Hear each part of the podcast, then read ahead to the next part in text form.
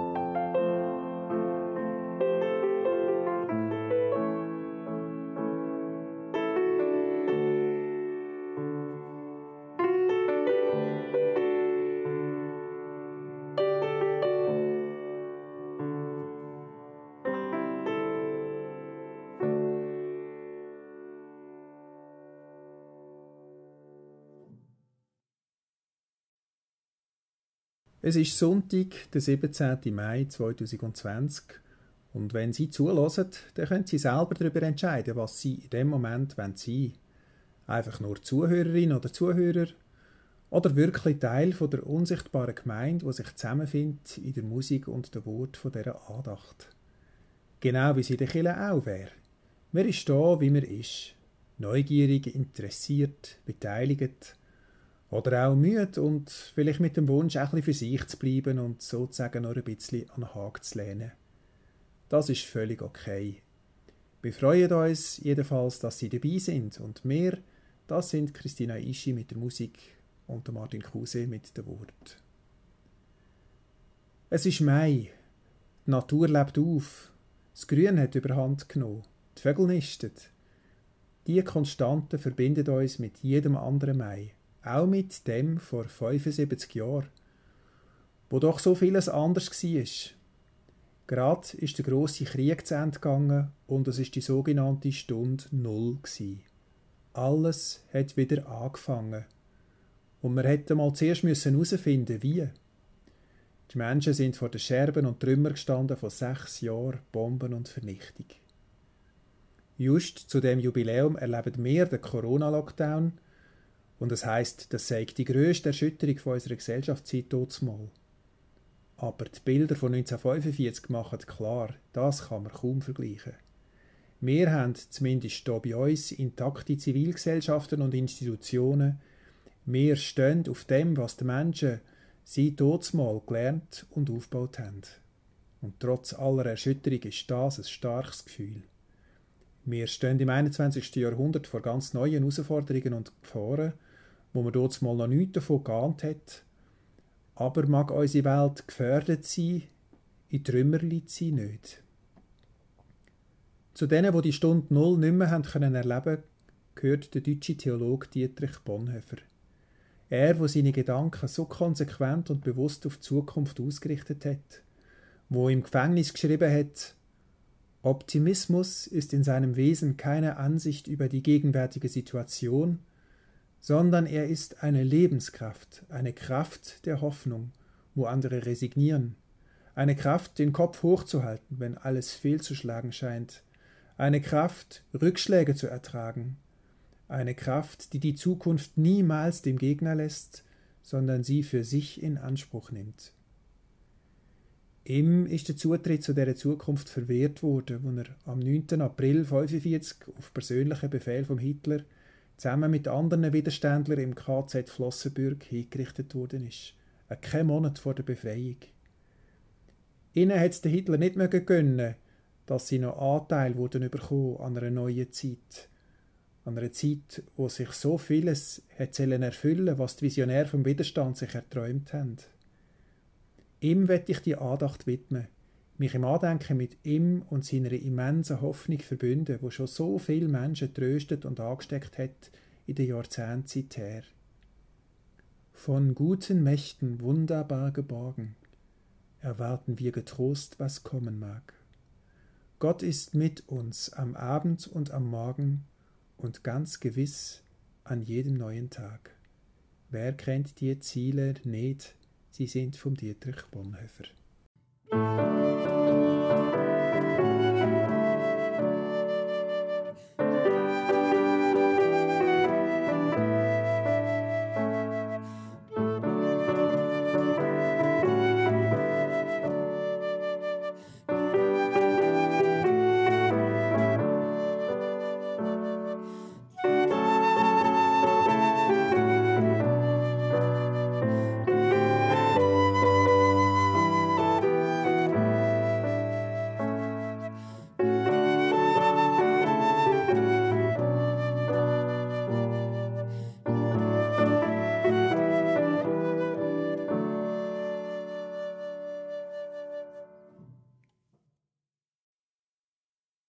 Lesung aus dem Buch vom Prophet Jeremia im Alten Testament, Kapitel 33 aus der Bibel in gerechter Sprache.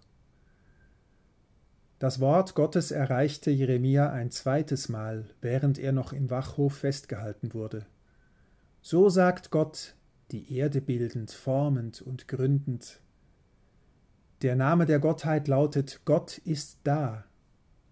Rufe zu mir, und ich werde dir antworten, dir große und unfassbare Dinge mitteilen, von denen du noch nichts weißt. Seht, ich bringe der Stadt Genesung und Heilung. Die Menschen will ich heilen und ihnen umfassenden und beständigen Frieden offenbaren. Ich will das Schicksal Judas und Israels zum Guten wenden. Ich werde sie wieder aufrichten wie früher, sie reinigen von all ihrem Unrecht, das sie gegen mich verübten, und all ihre Vergehen verzeihen, die sie gegen mich ausführten und mit denen sie sich gegen mich auflehnten. Die Stadt soll mir zur ruhmreichen Freude werden, zur Wonne und zur Pracht vor allen Nationen der Erde, die von dem Guten hören, das ich den Menschen tue. Sie werden erschrecken und erzittern wegen all des Guten und wegen des großen Friedens, den ich der Stadt schenken werde.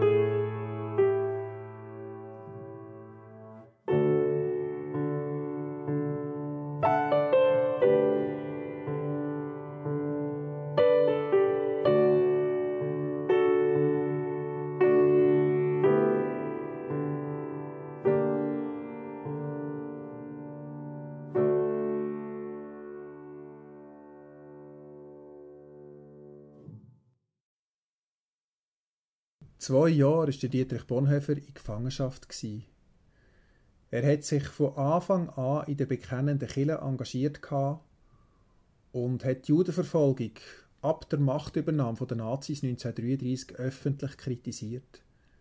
1940 hat er Redeverbot bekommen, 1942 Schreibverbot. Im April 1943, wo er inhaftiert worden ist, ist er 37 und verlobt. In den 30er Jahren ist der Bonhoeffer noch in New York und in England und hat dort die praktische Sozial- und Gassenarbeit der Kirche in der Wirtschaftskrise erlebt. Für ihn ist Menschlichkeit das wesentliche Merkmal vom Christlichen. Die folgenden Gedanken aus seinen Aufzeichnungen sind ganz typisch für sein Denken. Der Mensch wird aufgerufen, das Leiden Gottes an der gottlosen Welt mitzuleiden. Er muss also wirklich in der gottlosen Welt leben und darf nicht den Versuch machen, ihre Gottlosigkeit irgendwie religiös zu verdecken, zu verklären. Er muss weltlich leben und nimmt eben darin an dem Leiden Gottes teil. Er darf weltlich leben, das heißt, er ist befreit von allen falschen religiösen Bindungen und Hemmungen. Christsein heißt nicht in einer bestimmten Weise religiös sein, aufgrund irgendeiner Methodik etwas aus sich machen, einen Sünder, Büßer oder einen Heiligen, sondern es heißt Mensch sein, nicht einen Menschentypus, sondern den Menschen schafft Christus in uns. Nicht der religiöse Akt macht den Christen, sondern das Teilnehmen am Leiden Gottes im weltlichen Leben. Für den Theologieprofessor sind das doch radikale Gedanken gewesen, und sie sind's auch heute noch. Es geht nicht darum, schön zu reden und sehr religiös zu sein. Es geht darum, bei den Menschen zu sein, selber ein Mensch zu sein und das Dunkel nicht zu meiden, wo so viele Menschen reingeworfen sind. Der Bonhoeffer hat die Gelegenheit das Land zu verlassen. Ja, er ist vor der Machtergreifung schon im Ausland gsi, hat Kontakt gehabt, hat als Talent gegolten. Aber für ihn ist es klar gsi, dass er nicht davonlaufen sondern dass man das Licht dort muss anzünden, wo es dunkel wird. 1939 ist er nochmal in New York und hat sich ganz bewusst wieder zur Rückkehr entschlossen. Ihm ist klar dass er unter Umständen grosse persönliche Opfer für das wüsste bringen. Und die hat er bei aller Anfechtung und allen inneren Kämpfen auch gebracht. Die Gradlinigkeit in seinem Denken und Handeln hat sicher einen guten Teil von dieser grossen Strahlkraft ausgemacht, wo seine Texte, gerade die aus der Gefangenschaft, bis heute haben. Das ist ja die wunderbare Ironie von der Geschichte, ihn, wo man dort mal hat mundtot machen und wegsperren. Ihn, wo so unter seiner Einsamkeit im Gefängnis gelitten hat und unter der Trennung von Familien und Freunden, ihn hat man gerade indirekt durch das umso mehr zum Leuchten gebracht. Und bei all dem hat er ja dort mal nicht gewusst, dass es einmal so wird sein.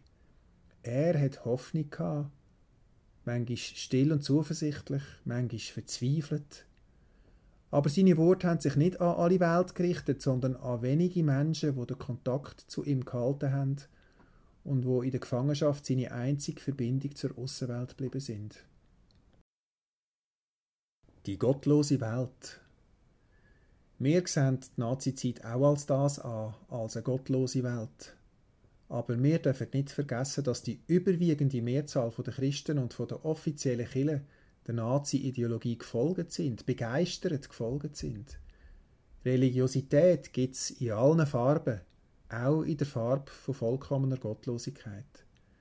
Frömmigkeit an und für sich bedeutet also nichts.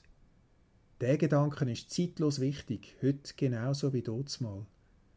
Nicht der religiöse Akt macht den Christen, sondern das Teilnehmen am Leiden Gottes im weltlichen Leben.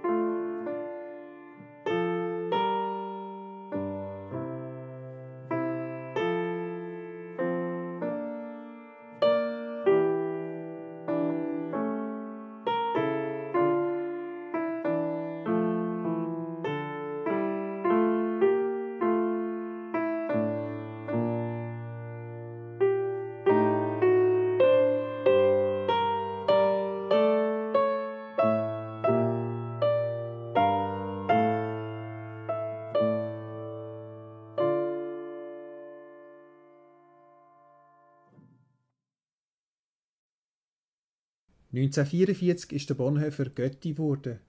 Sein engster Freund hat eine von seinen Schwestern geheiratet und sie haben einen Sohn bekommen.